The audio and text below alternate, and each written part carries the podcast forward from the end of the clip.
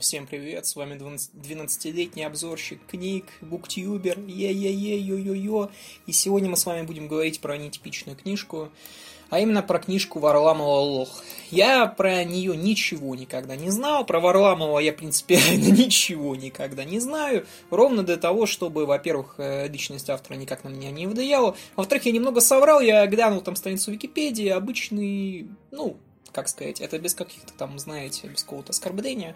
Обычный человек, обычный такой, ну, ученый, как я понимаю, и филолог, и ничего там страшного нет.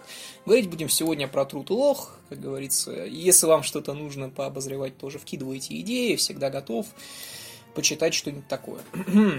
Лох книжка нетипичная для меня, потому что это современная проза, а я к современной прозе отношусь весьма... Ну, не то, чтобы негативно, я ее плохо знаю, поэтому не могу сказать, как я к ней отношусь. Читать мне ее чаще всего неинтересно. Ну, неинтересно. Вот такой вот критерий. Плохой, глупый и вот. И начнем говорить уже про книгу Лох. Э, дело вот заключается в чем. Обычно, когда мы говорим про современную прозу, мы имеем в виду что-нибудь такое, знаете, тяжелое, что-нибудь, где автор какого-то хера пытается пытается конкурировать с каким-нибудь Платоновым, с каким-нибудь Достоевским, не дай бог, или устраивает какой-то постмодернический фарш, где кого-нибудь говном кормят. А, тем не менее, книга Варама очень легкая. Лох читается очень хорошо. Вообще. То есть я вообще в два присеста прочитал. Вообще абсолютно спокойно. История книги Лох, она очень простая. Есть главный герой, и он просто-напросто не может найти себя в жизни. И вокруг этого все и крутится, опять же. А, то есть он рождается, он живет, и он впоследствии, скажем так, приходит к финалу своей судьбы. Дело тут заключается вот в чем. Тут важно именно понять некие вещи. Первая, самая главная вещь, про Иисуса мы поговорим, я все это уловил, в библейские отсылки, так сказать, в конце. А, изначально тут надо поговорить про эпоху, когда разворачивается эта книга, и это именно умирание Советского Союза, постепенное умирание, и вот возникает некий Тескин, который рождается, живет и всю свою жизнь находится в неком таком идеалистическом кошмаре. Безусловно, очевидно, что это человек, который ну, непригоден к неким материальным надобностям нашего мира. Э, можно ли назвать это таким вот, идеализмом? Ну, наверное, можно, хотя это не совсем правильно. Э, дело заключается в том, что, сказать, вообще наша жизнь, она построена на многих допущениях. На огромном количестве. Точнее, на том, что многие вещи мы принимаем абсолютно на верочку, отчасти из-за того, что это часть какой-то традиции. То есть, э, в чем вред здесь? И не знаю, может это кому-то нравится, мне вот это особенно не нравится. Э, вещь тут вот какая. Вас начинают убеждать, что если традиция говорит о том, что вот вам 25 лет, вы не работаете, все, вы как бы ублюдок, вам 26 лет, у вас нет жены, вы, нет детей, вы ублюдок, и происходит некое социальное давление. Не думайте, что это напрямую, что, не знаю, придет к вам, к примеру, ваш батя и скажет, ну ты, ну ты, ну ты, ну ты. Не, не, все гораздо проще, тут все гораздо проще. А вы сами будете чувствовать себя неловко, потому что вы живете в обществе, и оно будет на вас давить, да? Вот такие вот странные вещи из Евангелиона я сейчас начал цитировать. И тем не менее, дело заключается в том, что все какие-то другие модусы операнди мы воспринимаем сразу же негативно. Мы негативно воспринимаем, смотрим на людей, которые, к примеру, не знаю, им там 40 лет, и они, ну, не создали из этого ничего, там никогда не работали, не получили какого-то образования, не получили вот нашивки вот эти вот традиционные. У них нет никакого там диплома, у них нет друзей. Мы смотрим на них, и мы так, э, чем ты занимался? И вот это вот классическая, знаете, капиталистическая сущность человеческая. Потому что на самом деле капитализм, он не про деньги – он еще и про то, как э, люди, грубо говоря, продаются. И книга Лохана на самом деле про то, как постепенно Россия учится, учит продавать себя, что ли. Как люди вокруг вот этого человека, они бродят, и им кажется, что вот они как раз понимают мир, потому что они вот приверженцы вот этой вот традиции. И им кажется, что по сравнению с главным героем, они находятся в таком привилегированном состоянии. Э, это, опять же, это есть вообще везде.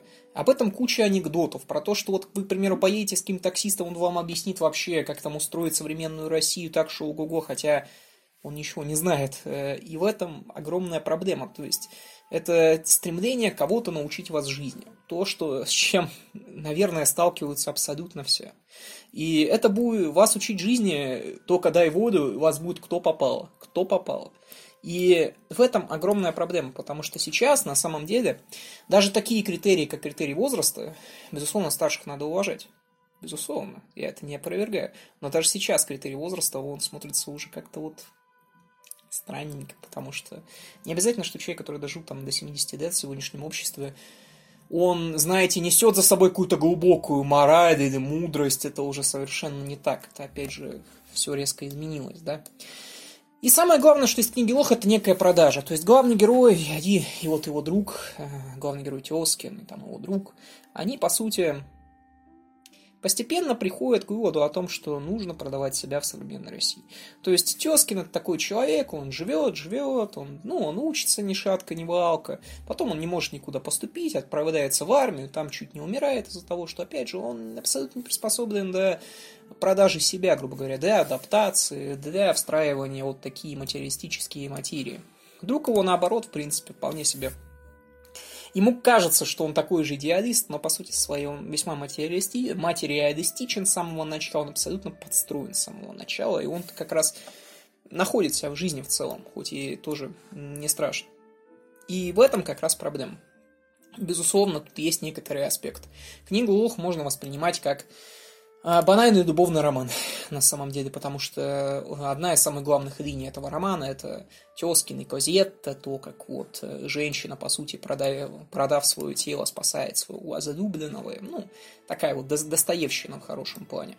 А, но, опять же, тут дело даже не в этом. Дело заключается в том, что, понимаете, на самом деле Варламов тут э, ловит-то очень классную вещь о том, что как объяснить-то?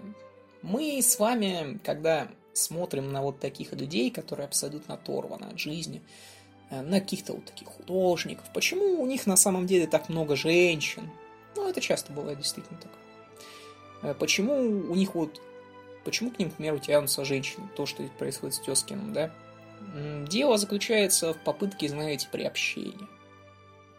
Что вот если мы, грубо говоря, вступим в некую интимную близость, то я-то, конечно, тоже, там, не знаю, стану э, женщиной, с которой был писатель. Знаете, как Лимонов писал там про свою жену, что она направо и налево его трудами похвалялась. Тут примерно такая же ситуация. То есть женщины, они не против посмотреть на, вот, на кого-то с глубокими глазами, но когда, но когда они видят истинную такую глубину падения, как только они понимают, что вот за этим вот реальная пустота, Точнее, не пустота, а абсолютная оторванность. Абсолютное непонимание. Абсолютное неумение продавать себя, потому что это основа современной жизни. Так было уже даже в позднем Советском Союзе. Если вы не умеете продавать себя, вы не, выживете, не, вы не выживете в современном обществе. У вас не будет денег, жены, машин. Хотя на самом деле возникает ключевой вопрос, нахера-то надо это все?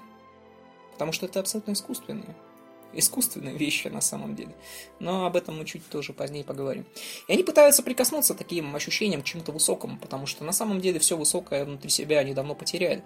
А человека всегда изнутри грызет именно пустота и понимание того, что когда-нибудь жизнь закончится, и хочется коснуться хоть чего-то высокого. Но с Тескиным, как только они касаются его, они тут же стремительно убегают, ровно потому что Тескин Тескин, он слишком далеко, что ли, от этого мира, выразимся вот так. Одна из главных также идей, которую правильно указывает Варламов, она, в принципе, как ни странно, у многих филологов из Москвы до Петербурга есть, это идея смерти России. Тут все весьма просто. Об этом и Быков, в принципе, говорит. Знаете, мы живем в такое время, когда вполне возможно, что Любят очень сильно критиковать э, одного американца с очень смешным японским фамилией за то, что написал труд «Конец, истории». И действительно, труд-то дерьмо. Но вполне возможно, что мы живем как раз в такой момент конца истории.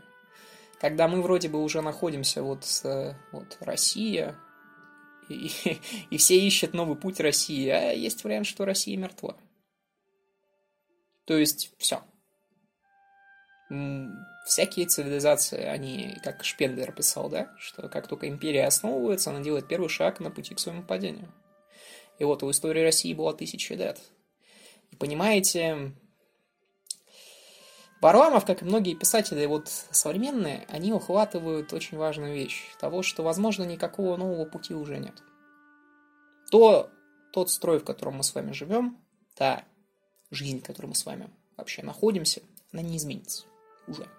Все, потому что Россия мертва. В ней не осталось ничего. Когда-то бывшие духовные ценности ушли. Им не пришло ничего взамен. Уж ушла так называемая идеология, национальная идея, ушло, по сути, все. Ну, вот так вот получилось.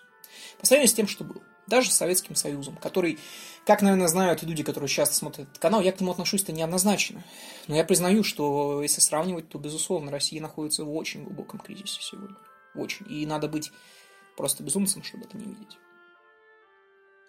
И поэтому умирание России – это такая вещь, которая особенно культурная. Потому что, знаете, финансы их всегда можно выправить. Можно устроить какую-нибудь там реформу, начать продавать не только газ, но еще какую-нибудь херню, продать там ядерное оружие. Продать это всегда просто. А вот культурная Россия находится уже давным-давно в какой-то вот такой странной ситуации, когда, когда не особенно русские уже кому-то нужны. А прежде всего они не особенно нужны сами, сами себе. И в этом огромная проблема.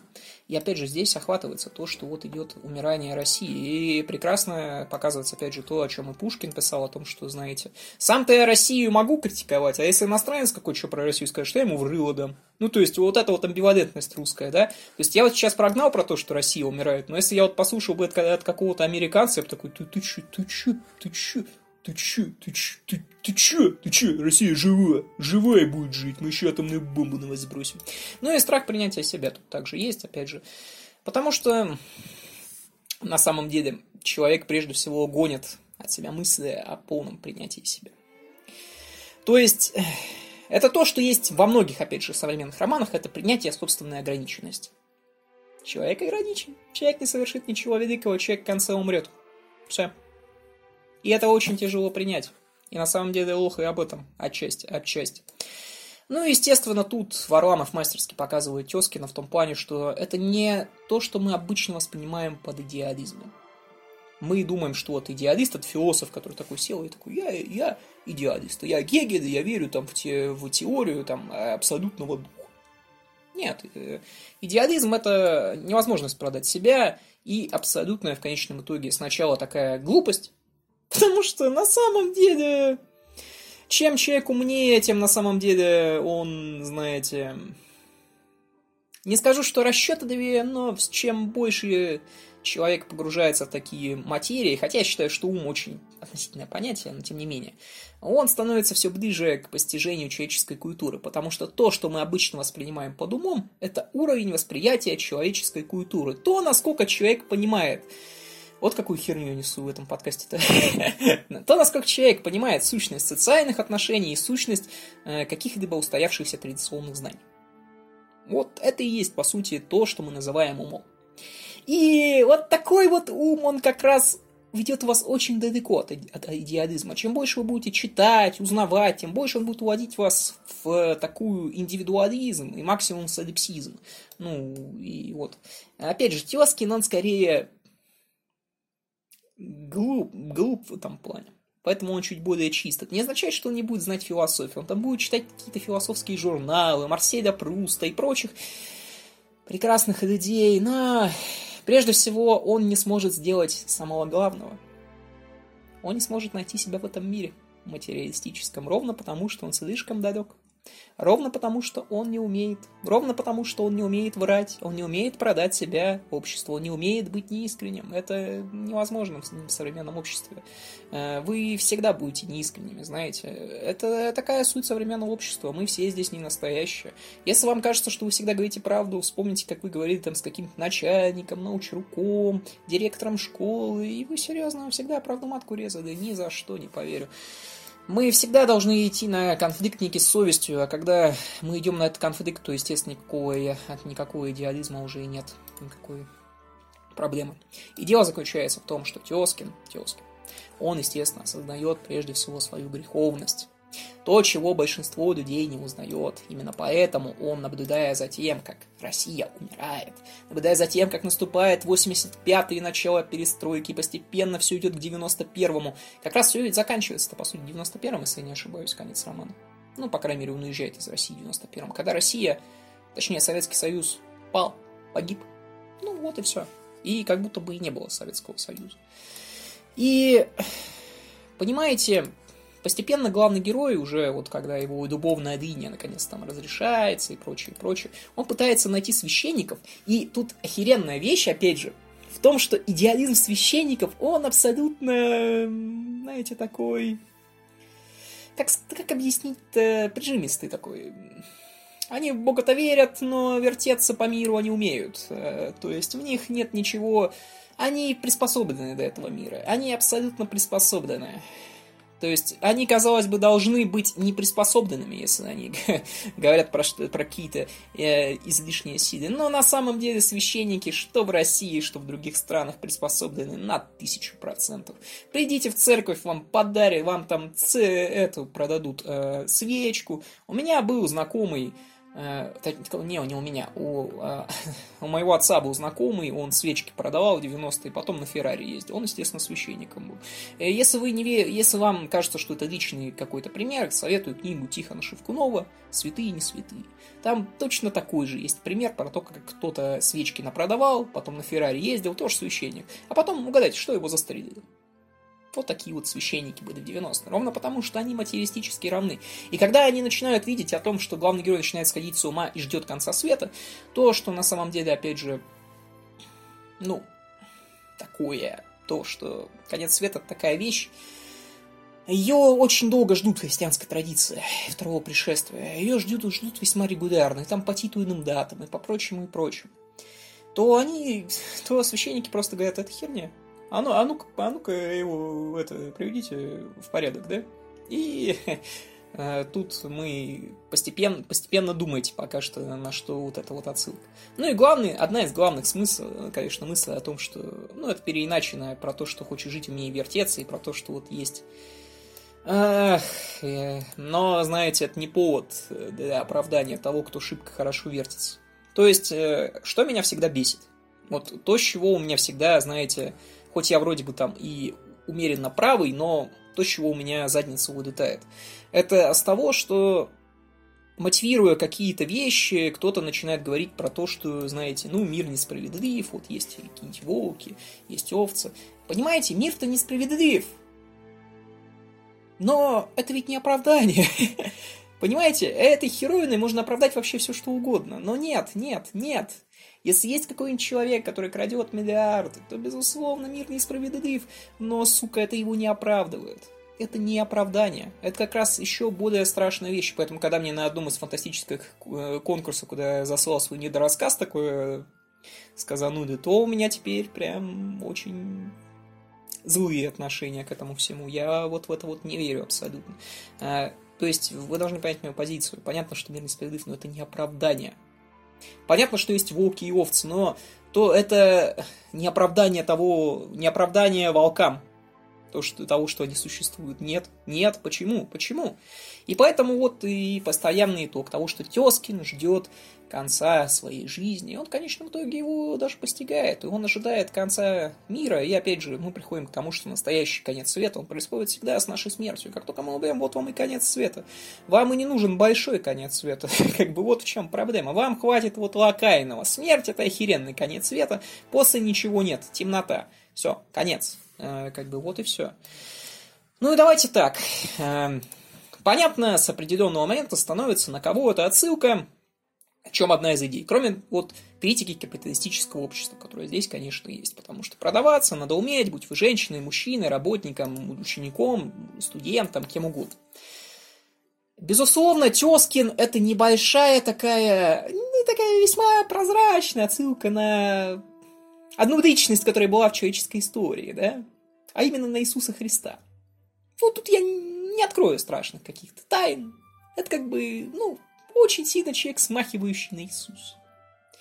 Понятно, что не в привычном понимании, потому что Иисус не вступал в никакую интимную связь с женщиной никогда. Он был боды оторванный даже. Ну, Иисус вот такой. Но если мы посмотрим на деяния Иисуса, на то, кем он является, то Иисус, безусловно, является ну, наиболее, наверное, таким явлением, наиболее оторванным от материи. Наиболее, то есть, идейным, идеальным. Назовем это вот так. Подверженный миру идей. И, понимаете, где-то вот со времен Федора Михайловича Достоевского, его великого романа «Братья Карамазовы», моего любимого его романа вообще, как будто бы русская культура одной из первых задумалась о том, что современному обществу никакой Иисус не нужен. Не нужно никакое спасение. Не нужно. Ну, если вы помните, в «Братьях Карамазовых» как раз была прекрасная поэма про великого инквизитора, про то, как Иисус спустился на землю, и тут ему великий инквизитор объяснил, что ты зря сюда пришел. Мы, и мы в тебя не верим, и мы тебя здесь не ждем. И в этом основа, понимаете, это такая страшная история, на самом деле. Не только вот про лоха, который на самом деле вряд ли у вас вызовет прям такую глубокую, знаете, рефлексию, ну, максимум такого главного героя пожалеете. Но тут идея-то вот какая, это опять история о том, что Иисус-то нам и не нужен. Понимаете, потому что мы все уже давным-давно повязаны на материальных таких вещах. Иисус в современном мире не нужен. Потому что что он может дать? Идеи. Хм, идеи, да. Идеи, мысли, добро, которого просто-напросто не существует. Материя дает тебе iPhone, машину, детей, женщину, женщины, если хочешь. Материя дает тебе то, что ты можешь потрогать. А идею ты никогда не потрогаешь. И есть огромная вероятность, что ее просто нет. За пределами твоего разума. Ну, просто нет. Ну, нету Иисуса, к примеру. Ну, что такое невозможно, что это так почти наверняка и есть. И вот огромная проблема. То есть человечество, оно иррационально стремится вот к такой идее. Оно стремится к тому, к миру идеальному. Стремится к тому, чтобы стать лучше, стремится к тому, чтобы как-то чтобы как-то выйти за рамки материального мира, якобы. Но это только фикция. Никто никуда выходить не будет. И вот такие люди, которые будут опираться только вот на мир идеальный, на вот на абсолютную неподготовленность, на нежелание торговаться, на некую такую понимание абсурдности многих ценностей этого мира. Вот они очень редко будут приниматься. Очень редко. Вы можете сказать, что автор канала сошел с ума, толкать какую-то безумную философию, ты что, не знаешь, что такое Абер Камю, ты что тут там теория абсурдизма пытаешься как-то ретранслировать. Я вам даже скажу проще, что даже Альбер Камю свои идеи в конечном итоге продавал. Ну, это такая сущность. Это, в этом нет никакой, на самом деле, это не какая-то, вы должны понять, э, отрицательная коннотация. Ну, иначе нельзя, мы в мире таком живем. Ну, подберите другое слово. Не продавал, а давал миру. Хорошо, ничего не изменится, сущность не изменится, вот и все. И в этом огромная проблема, поэтому книжка Лох, в принципе, хорошая. Идей много, написано не занудно, всячески советую. Книжка хорошая, и, опять же, говорю, рекомендую, прям рекомендую. Не могу сказать, что она прям вызвала у меня огромный такой прям всплеск эмоций. Сюжет простенький абсолютно. Э, то, что главному герою женщины дыпнут, меня, как всегда, бесит, потому что вот ко мне вот что-то женщины не дыпнут, только мужики 30-летние. Не знаю, не знаю, не знаю. Всячески рекомендую. Мне кажется, вполне себе может понравиться. Так что на этом все. Спасибо за внимание и пока. Пока.